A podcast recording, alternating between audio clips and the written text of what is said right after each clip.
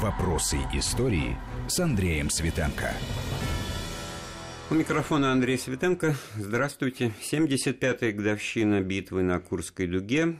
Она закончилась 23 августа 1943 года. Мы к этой теме, к этому эпизоду, а лучше даже сказать главе в истории Великой Отечественной войны, да и всей Второй мировой войны уже обращались на протяжении лета несколько раз. Вот э, подведем окончательные итоги. У нас в гостях историк, эксперт по истории Второй мировой войны Константин Залеский. Константин Александрович, приветствую вас. Здравствуйте. Здравствуйте. Ну, очевидная вещь, завершение коренного перелома, хотя тут уже тоже есть о чем поговорить, потому что вот обычно ломается все как-то однозначно и принципиально один раз. Здесь вот Сталинград надо было дожать на, Кур... на Курской дуге, но ведь некий парадокс возникает. Инициатива проведение этого сражения и, так сказать, оперативная инициатива принадлежала противнику. Да, конечно. И это э, причем, скажем так, что это была не просто операция. То есть, э, как бы немцы были много, много было операций, было и наступление на Сталинград, и наступление на Москву, но у Курской битвы вот э, значение еще более большое, чем как бы мы думаем. У нее, то есть вот мы привыкли говорить, да, что коренной перелом, да, и все, мы смотрим со своей стороны. А вот если мы посмотрим со стороны нашего противника, то тут-то мы как раз и увидим, что значение битвы еще больше. Потому что, когда э, изначально появился замысел вот этой операции, он появился не в голове у Гитлера, он появился в голове начальника генштаба сухопутных войск Курта Цейцлера, который как раз проиграл Сталин, ну, проиграл Сталинград, он, э, это было в, ну, в марте примерно, в марте 43 -го года, mm. то есть вот буквально через месяц после Сталинградской, Сталинградской битвы, э, он решил просто сгладить фронт. Потому что если мы посмотрим просто на конфигурацию линии фронта, э, было понятно, что там что-то будет. Ну, потому что и мы там тоже хотели наступать, ну, тоже чтобы э, выровнять да, все фронт. приглашало к этому, на то она да. и есть Курская, Курская дуга, дуга, потому что выступ к Харькову. Да. Но тут я сразу, может быть, немножко э, перебиваю да. вас, скажу, а почему-то все Манштейн кругом в этих замыслах. Манштейн, Манштейн. Манштейн, потому что написал мемуары. А. Вот. И написал мемуары он хорошо, у него, значит, есть был литературный талант. И было что вспомнить. Э, ну, было что вспомнить у всех, но у Манштейна был, во-первых, талант, а во-вторых, у Манштейна был э, у него было, э, его считают на Западе до сих пор лучшим военачальником Второй мировой войны. Вот, вообще даже. Вообще, да. вообще, нет, наших вообще не рассматривается. Я, mm-hmm. Жукова не вспоминаете, что вы. Они же опубликовали рейтинг в свое время, не так давно, ну, не ну, лет пять назад, был рейтинг опубликован, там Манштейн на первом месте, Жуков, по-моему, в второй десятке. 14 ну, насколько я помню. Да, вот вы, вы знаете это, да, да, Жуков там, вот, а Манштейн первый, значит, это же великий, великий, великий воин. И... Прочь, прочь от этих рейтингов, да, где они да, не имеют, честно говоря, по ним вообще ничего нет, а у Манштейна, у него вот, он написал мемуары, хорошо написал, они приятно, очень хорошо читаются, в которых одна суть вот Манштейну не давали выиграть войну. А он бы ее выиграл. Не просто я, я, я, да. мне не давали. Мне не давали, да. То есть, и поэтому был везде Манштейн. Ну, Правда, в тот момент э, Гитлер довольно много доверял Манштейну вот на этот, в этот период времени, и Манштейн как раз он командовал группой армий Юг, и это была группа армий, скажем так, ну, довольно серьезная. То есть группа, группа армий, это сам центр, группа армий центр Это серьезная ошибка, да. Да, вот, и он, значит, командовал, э, и э, он был, то есть у него были в распоряжении были, наверное, самая крупная группировка войск на фронте на советско-германском. Тут ведь вопрос в том, что в отличие от всех других сражений, мое непросвещенное мнение, но они так или иначе, ну, спонтанно возникали. Никто в, в планах, так сказать, не держал там за несколько месяцев битву э, в Сталинграде. Это да. события так вылились в это, да. так же, как и в битву под Москвой в 41-м. А здесь такое да. впечатление, что место встречи изменить нельзя, все Именно, заранее да. как бы друг другу... Именно было вот так. это очень да. странно. И, да. значит, и вот мы вернемся к этому. Значит, Цейслер, зачем он хотел планировать? Он хотел провести операцию, значит, к этому моменту, к началу 1943 года, выяснилось окончательно, что Германия потеряла стратегическую инициативу, и Советский Союз ее превосходит по технике, по личному составу, то есть уже нету козырей, не осталось. И если выровнять фронт, он, во-первых, сократит фронт, во-вторых, будет уничтожена какая-то группировка советских войск, там дивизии 10-15, что э, приведет к определенному балансу, будет перебита советская техника. То есть, вот, скажем но, так. Но не более того. Не более того, чисто военные цели. Он доложил это Гитлеру. Вот как раз вот это произошло, если я не ошибаюсь, а, по-моему, 11 апреля. То есть вот, ну, вот буквально подготовили в Генштабе, там на коленке написали план и дали Гитлеру. А Гитлер увидел в этом совершенно другую, другой смысл. Для Гитлера он, увидев, вот когда ему предложили план операции, он пришел в восторг от этого плана э, и решил, что этот план – это не просто битва, это не просто сглаживание линии фронта, это он назвал, что это сражение решит исход войны. Ну, у Гитлера, правда, все сражения так вот э, должны были решить Но в данном войны. случае он оказался да, прав. Да, он оказался прав, только он, он предполагал несколько другой исход сражения. Причем ему нужно это было... Гитлер же он был... Не, он же был, э, скажем так, он был верховный главнокомандующий, конечно же, да, немецкой армии, но кроме того, он же был прежде всего политиком. Причем политик, который, так сказать, вот такой, скажем так, харизматичный и э, такой популист, популистский очень э, действующий. То есть он сразу увидел э, в Курской битве, в будущей Курской битве, возможность превратить ее, скажем так, в символ войны что Сталинград это была случайность. Ну вот, да, там, ну, сражалась армия, да, она геройски погибла, но это эпизод. Вот под знаком да. того, что разгромлена армия в да. Сталинграде, ведь тогда немцы и жили и внутри да. страны, это был, было вот по и, всем воспоминаниям, был, да. мемуарам, это был шоковый удар, потому что был. до этого никакого да. такого это расстройства был, у них да, не было травма. в умах. А, можно сказать больше. Это был поражение под Сталинградом было очень сильным ударом по Гитлеру. Вот э, не, э, именно э, у него, для него это было сильным ударом. А, то есть не просто потому, что он там потерпел поражение, и это плохо ему как политику. Это был удар для него именно по его самолюбию. То есть есть воспоминания его секретарш, в которых, например, отмечается такой факт, что Гитлер, например, он очень, когда отдыхал, он любил слушать классическую музыку. Ну, на пластинке. Вот после Сталинграда он перестал слушать классическую музыку. То есть в нем что-то надломилось изменилось. И тогда он, он сам себя стал убеждать, что Сталинград – это случайность. И вот Курская битва должна была показать, то есть это должно быть не просто сглаживание фронта, это должно было быть катастрофическое поражение Красной Армии. То есть огромный котел, который будет уничтожен, огромная победа, и это и моральная победа. То есть, что мы мы выигрываем войну, и мы забываем Сталинград. А что же здесь получается? Значит, только действовать как можно? Увеличить количество задействованных сил, значит, не, не 3-5 танковых дивизий, а 9-11, да, да? да? И все бросить в это место, так сказать, да. все поставить на Все поставить, да. Мало того, что все, значит, начали стаскивать дивизии со всего Советско-Германского фронта, значит, начали туда перетаскивать в это, на этот участок.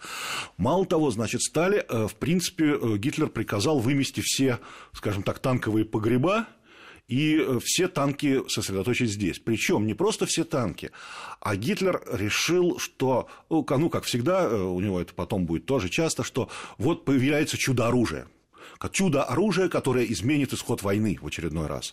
Это танки. То есть это танки, э, тигры и пантеры.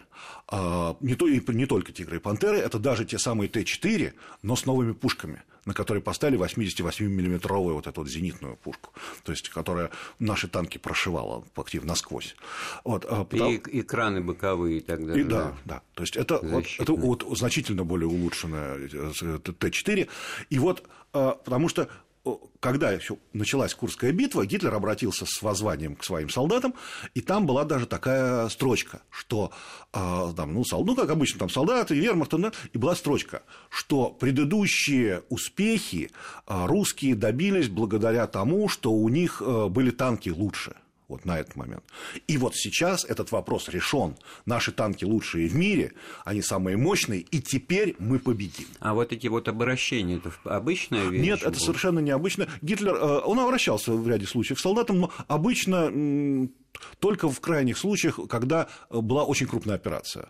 Под Киевом, когда было наступление, он не обращался, например. Там. То есть это э, было очень серьезное, то есть показывало его очень серьезные отношения. Ну, смотрите, что получается. Для того, чтобы сделать из просто битвы битву огромную, судьбоносную, ну, для этого нужно время, а время работало против, против немцев, него. и никакой Цейслер и Манштейн не в состоянии Нет, были этого объяснить. Абсолютно. Ведь э, Цейслер пытался убедить Гитлера, чтобы как можно быстрее провести эту операцию.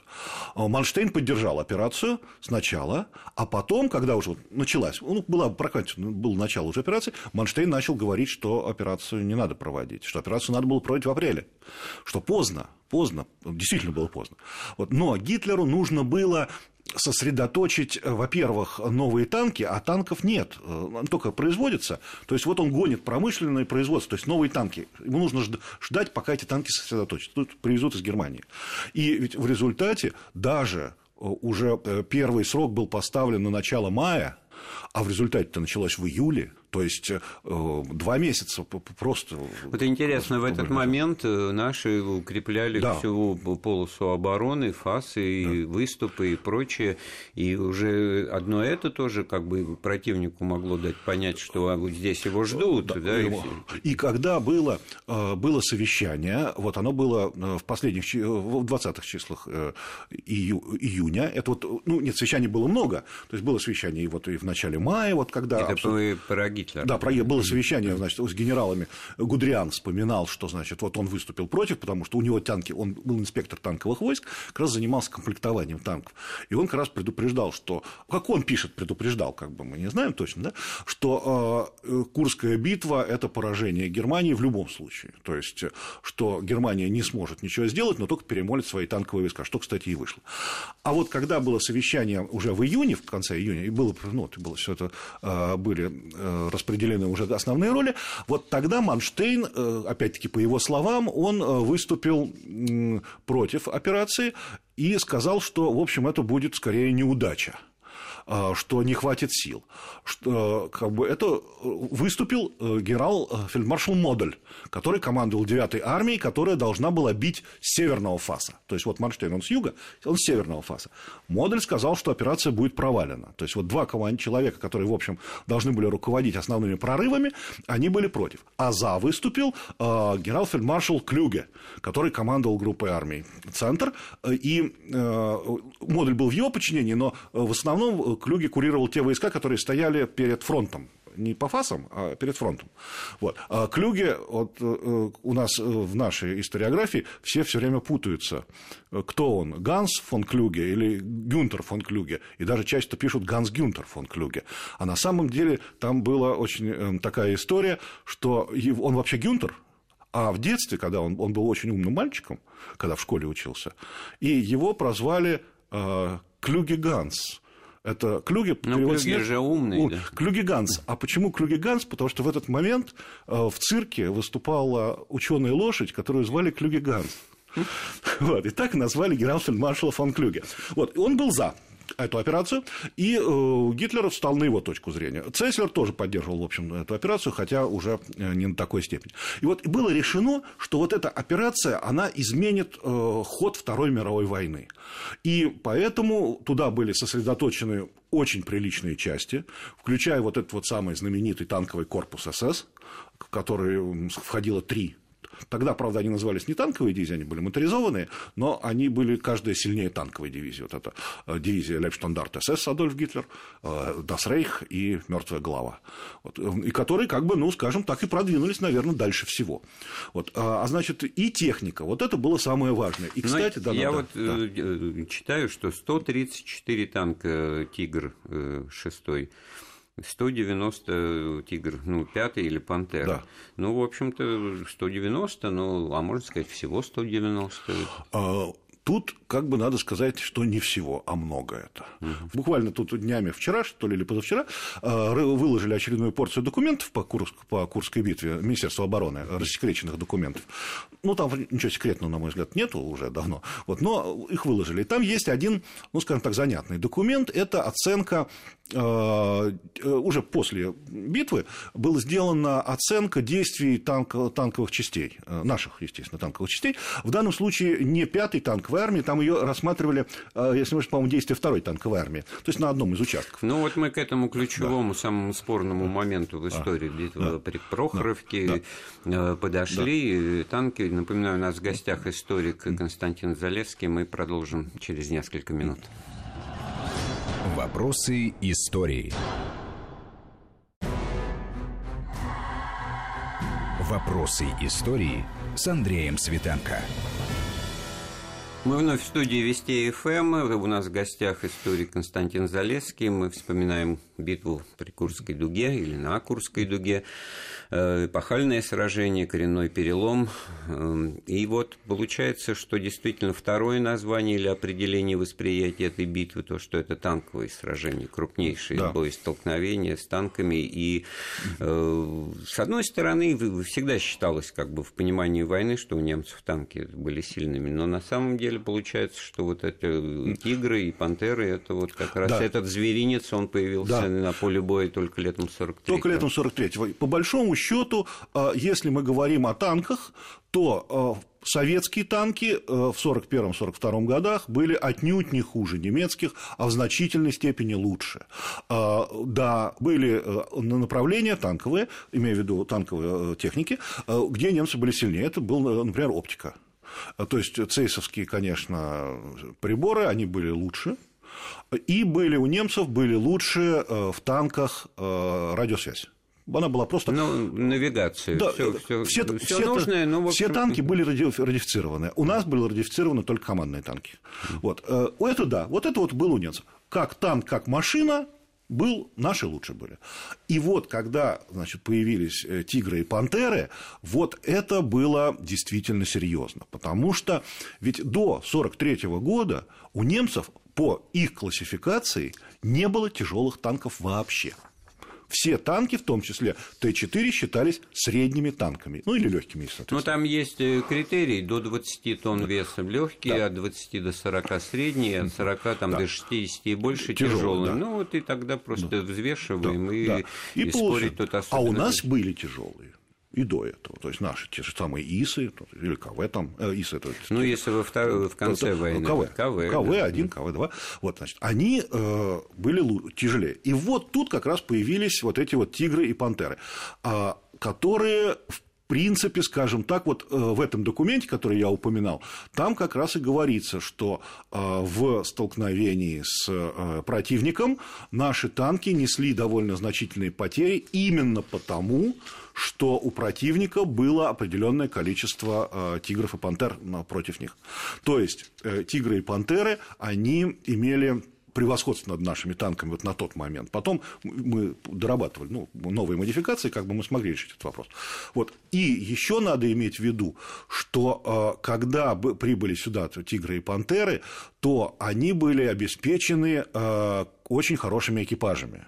То есть туда э, не просто укомплектовывали молодежь, ну, новобранцами, что, мол, ну, вот новый танк получили, да, и вперед езжайте на там. А наоборот, обученными. Брали фронтовиков а, опытных, их переучивали на курсах, и, они получали вот эти танки. То есть, вот когда есть просто, восп... естественно, есть воспоминания э, участников, наших противников, да, Курской битвы, тот же самый э, Рудольф фон Риббентроп, он командовал танком в дивизии Лейбштандарта СС Адольф Гитлер. Это сын того, сын, Да, сын, сын э, министра иностранных дел. Вот. И вот там как раз он описывает, как их переучивали, и вот он командовал «Тигром». Вот. И что вот эти «Тигры», там были экипажи, прошедшие прошедшие с 45 ну, года. Преимущество было в том, что все-таки прицельную стрельбу с более дальнего расстояния да. мог начинать это. Да, более, и броня сильнее, и броня сильнее. То есть э, менее уязвим, лобовая вообще лобовую броню вообще не пробиваем, не пробиваема. То есть надо в бок было попасть. И да, дальность стрельбы. Ну, и все решало и искусство, и, да, и а, вождение, да, и немцы умение были... оказаться в нужное время в нужном да, месте. То есть экипажей было, танков было меньше, чем у нас, но качество было их э, выше. Вот. А так же, как вот тут все время у нас упоминается Фердинанда еще, да, вот, э, тоже Фердинанд, конечно, э, машина была действительно серьезная. Един... Нам, конечно, очень повезло, их было очень мало. Но это же ведь э, самоходная это самоход, самоход, артиллерийская. Да, ну, а у нее дальность, просто... дальность была тоже очень довольно значительная, дальность стрельбы, оружие, орудие было очень тяжелое и дальнобойное. Есть э, разные мнения о том, что такое произошло все-таки под, Прохоров, под Прохоровкой, значит, насколько там, значит, это все спонтанно, случайно получилось, как встречное движение, насколько это все было запланировано, а главное, так сказать, результат. Тут совершенно диаметрально противоположные оценки. Немцы чуть ли не всего два танка потеряли. Да, да, да. Но ну, там на самом деле еще хитрость заключается в том, и лукавство, скажем так, заключается в том, что э, все по-разному считают и по-разному подходят. То есть, что такое сражение под Прохоровкой? Это боестолкновение 12 июля, июля под, у Прохоровки, или это действие с 9 по 15 в районе Прохоровки, то есть, который, как э, в ряде, ряд из военных историков и военных исследователей выделяют вот этот вот с 9 по 15 под Прохоровкой в отдельный эпизод э, Курск, Курской, Курской битвы. То есть, эпизод в смысле не боестолкновения, а определенная такая... Ну, со своей логикой развития. Да, да. Абсолютно, абсолютно правильно. Вот. И как считать? Да?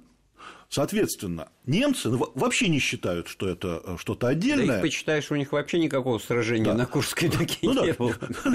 Они его не заметили. И они считают свои потери не по этому участочку. То есть вот у них, ну как бы боестолкновение, боестолкновение. Они берут э, по 10 дней, да, а 10 дней другие. Знаменитые 10-дневки, За... да. у нее нет такой статистики. Да, да. И, и нет такой статистики. Потом, значит, э, немцы, значит, все в основном свои танки уволокли.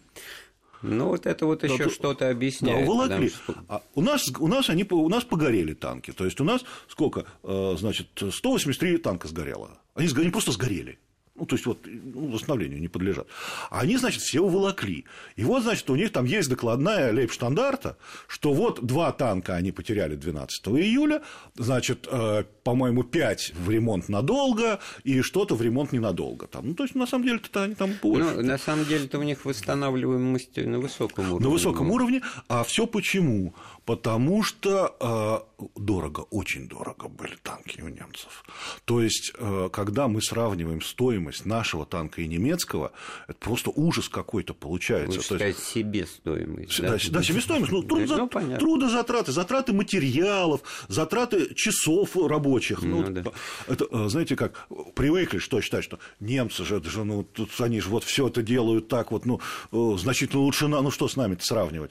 А, а там, оказывается, трудозатраты, то есть затраты человека часов на производство танка, на не Тигра даже, а вот какого-нибудь там Т-4, больше нашей Т-34 чуть ли не в 2-3 раза, то есть больше работают.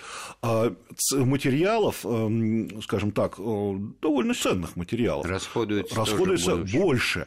А расход, а страна-то не богатая, Германия, то есть надо же материал-то где-то брать. То есть, и вот выпуск, то есть, да, он танк лучше, но он золотой получается. Ну, поэтому, значит, приходилось им э, да. за каждый да. бороться в этом смысле да. за восстановление. Да. Но вот тут, э, чтобы с танками да. закончить, потом возникает тоже какая-то новая э, проблема. Ну, про Ротмистрова и комиссию Маленкова мы да. и говорили, с одной да. стороны. Это к тому, что, в общем-то, даже в нашем командовании у Сталина не было ясного да, представления, что произошло. Награждать генерала да. или, наоборот, ну, снимать. Но потерять-то потеряли больше. Тут э, как бы спорить сложно. Другое дело, что не надо говорить, что потеряли, вот бездарно потеряли. Нет, потеряли не бездарно. Да, цель под Прохоровкой Ротмистров не достиг, но надо иметь в виду, что второй танковый корпус СС цели под Прохоровкой не достиг. Тоже не достиг. Да, а он должен был ее достичь, чтобы дальше развивалась А потом, операция. по некоторым значит, утверждениям историков, он вообще куда-то непонятно куда да. делся, и мы вот, да. посеяв эту легкую интригу в истории войны, сделаем паузу в нашем разговоре. Вопросы истории. Вопросы истории с Андреем Светенко. Мы вновь в студии Вести ФМ. У нас в гостях историк, эксперт по истории Второй мировой войны Константин Залесский. Мы вспоминаем битву на Курской дуге, эпохальные события, перелом в ходе Великой Отечественной войны и во многом вообще всей Второй мировой, потому что он э, сподвиг союзников наших на более активные действия. Там известна фраза да. президента Рузвельта, сказанная сыну, если у Советов так дальше дела пойдут, в общем-то, и не понадобится никакого второго фронта. Но но здесь, вот летом 43-го, значит, была же все таки у них высадка в Сицилии. Они и сами ее не называли открытием второго фронта. Да, Хотя могли бы, а почему нет? Да, но, в принципе, конечно, это слишком локальная операция. То есть, мы, а, сам... мы да. просто насколько да. она повлияла да. и повлияла и, ли и на... надо, надо сказать, что с каждым годом, вот сейчас, чем дальше мы уходим от э, Великой Отечественной войны и Второй мировой войны, а, западная историография все больше и больше, э, когда пишет о Курской э, битве, упоминает о том, что вот высадка на Сицилии произвела, значит, э, на Гитлера такое влияние, что он начал перебрасывать наиболее боеспособные части из Курской, с, Курской, с Курского направления на запад, э, что... И вот, в частности, к нашему разговору... Да, второй вот танковый корпус, корпус СС, значит, он... погрузился типа на эшелоны, значит, уехал чуть ли не на Сицилию, ну, скажем честно, сразу предупредим, интрига не совсем получится, что, в общем, ни один э, немецкий танк второго танкового корпуса СС до Сицилии не доехал, естественно. Вот. Но, значит, была на Сицилии выставка? Была. Произвела она какое-нибудь впечатление на Гитлера? Никакого. Вообще никакого не произвела. А, можно э, упомянуть, что это был э, доклад, не наш доклад, это американский доклад, был аналитический, где указывалось, что на Сицилии союзникам противостояло две немецких дивизии, а в этот момент на нашем фронте их было 200. То есть, в общем, смысла переброски на Сицилию чего бы то ни было не было никакого. Другое дело, на Гитлера произвело большее значительное впечатление а, отстранение от власти Муссолини. А причем а, не с военной точки зрения, а с точки зрения, опять-таки, моральной. То есть Гитлер всегда считал, что Муссолини ему, во-первых, друг, брат и так далее, и учитель там в какой-то степени, и он всегда ему, скажем так, ну, обязан. Вот еще с момента аншлюза Австрии он сказал, типа, Дучи, я никогда вам этого не забуду.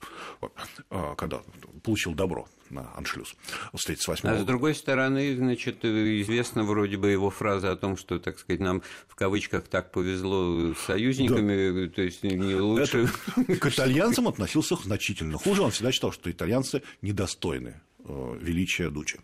Вот. Но Дучи был своеобразным человеком, поэтому...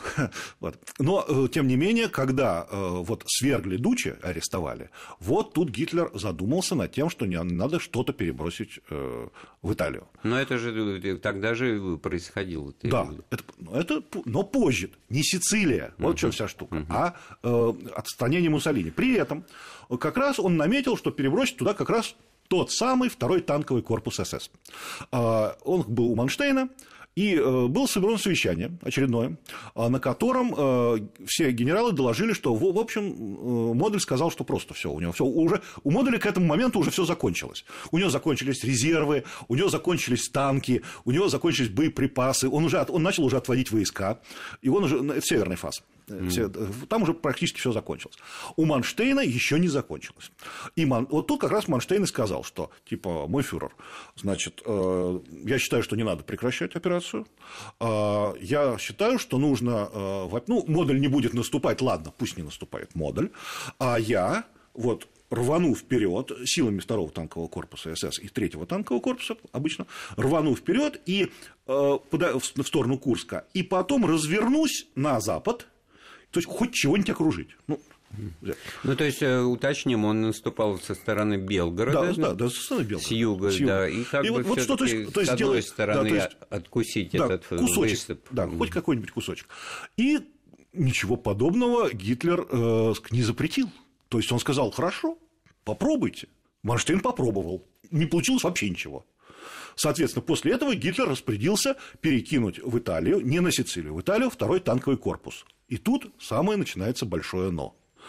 Из, второго, из состава второго танкового корпуса СС на запад уехал штаб второго танкового корпуса СС и одна дивизия, не три, уехал только лейбштандарт СС Адольф Гитлер. При этом надо иметь в виду следующее. Этот лейбштандарт СС Адольф Гитлер уехал только личным составом. То есть на поезд посадили людей.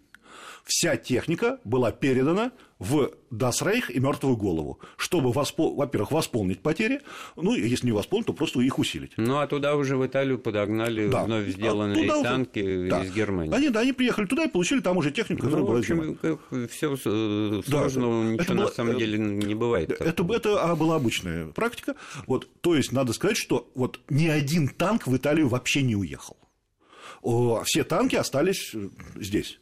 И э, по большому счету это не то, что ослабила э, группировку Манштейна. По большому счету особо сильно не ослабила. Другое дело, что к этому моменту группировка Манштейна уже не наступала. И в этот момент Гитлер принял решение о завершении сворачивания операции. Но это же не значит спасибо, до св... всем спасибо, да. до свидания, занавес закрывается. Ну, ну, мы же бьем, калашматим, нет, преследуем. Нет, ну, как это можно... Ну, не, не, не, ну, не, не, не, ну, наступательная операция. То есть все, сказать, что все, ребята, типа операцию завершаем, выходим из боя. А то, что мы наступаем, то это уже оборонительное сражение, как говорится. То есть Гитлер как бы все наступательную операцию завершил и э, благополучно. Ну, вот это тоже интересный момент. Он, может быть, с холастикой попахивает. Значит, могут ли две армии одновременно наступать, или все-таки ага. это, так сказать, с военной точки зрения непрофессионально могут, конечно, могут почему нет, да? Но так, чаще вот. бывает так, что трезвая оценка ситуации, говорит, перейти к обороне, значит, да. занять там, обеспечить какой-то плановый отход, как и куда им тогда было отходить, потому что одной ну, Курской дугой ситуация да, не но, ограничивается. Да, но, да, а, можно севернее наши стали наступать, южнее, конечно. Э, но, на Донбасс. От, отходить да. не собирался Гитлер.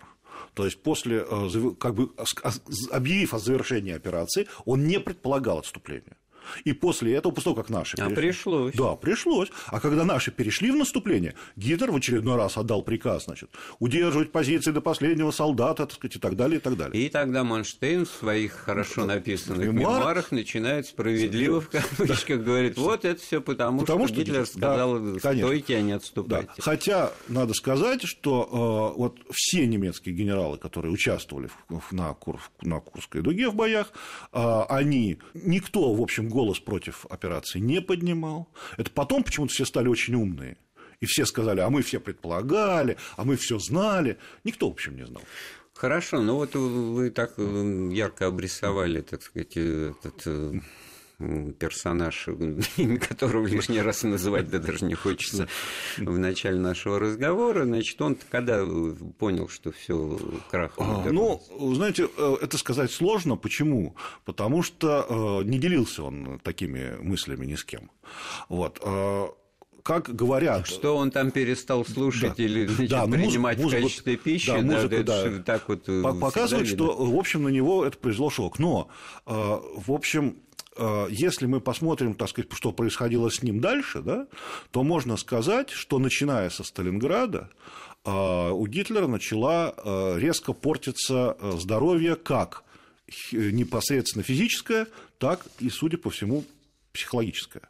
То есть к концу войны Гитлер превратился в полную развалину как в физическом смысле, так и, судя и в психологическом смысле слова. И в этом отношении Курская битва нанесла ему еще один очень серьезный удар. Причем, когда этот удар наложился на э, переворот о свержении Муссолини, не Сицилию, а именно переворот со свержением Муссолини, и вот это был еще более серьезный и сильный удар по нему. И Гитлер уже стал все больше и больше э, садиться на лекарства, э, на, на, скажем так, которые Транквилизаторы. Транквилизаторы, да, которые улучшали деятельность э, различных частей организма, и он стал от них просто уже зависим.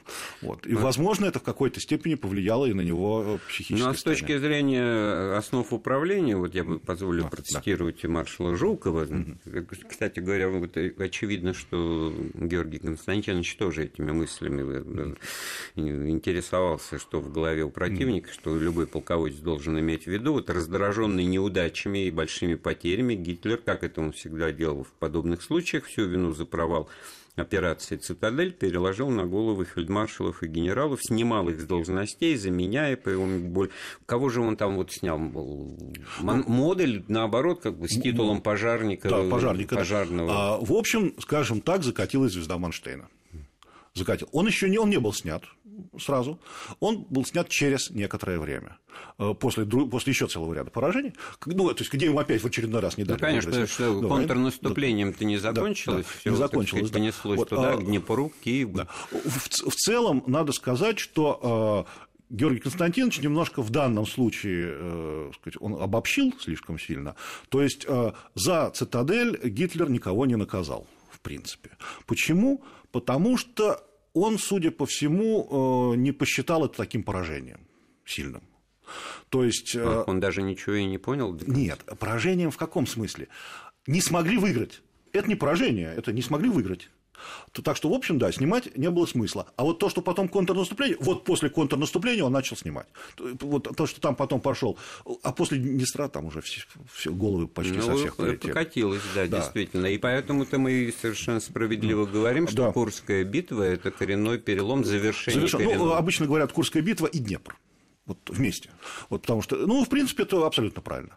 Вот, по крайней мере, если мы посмотрим на немцев, с немецк... на немецкую сторону, для них это было действительно завершение коренного прелома. Вот. Потому что после Курской битвы Германия утратила инициативу вообще. И никогда ее и больше уже не больше обрела. Никогда.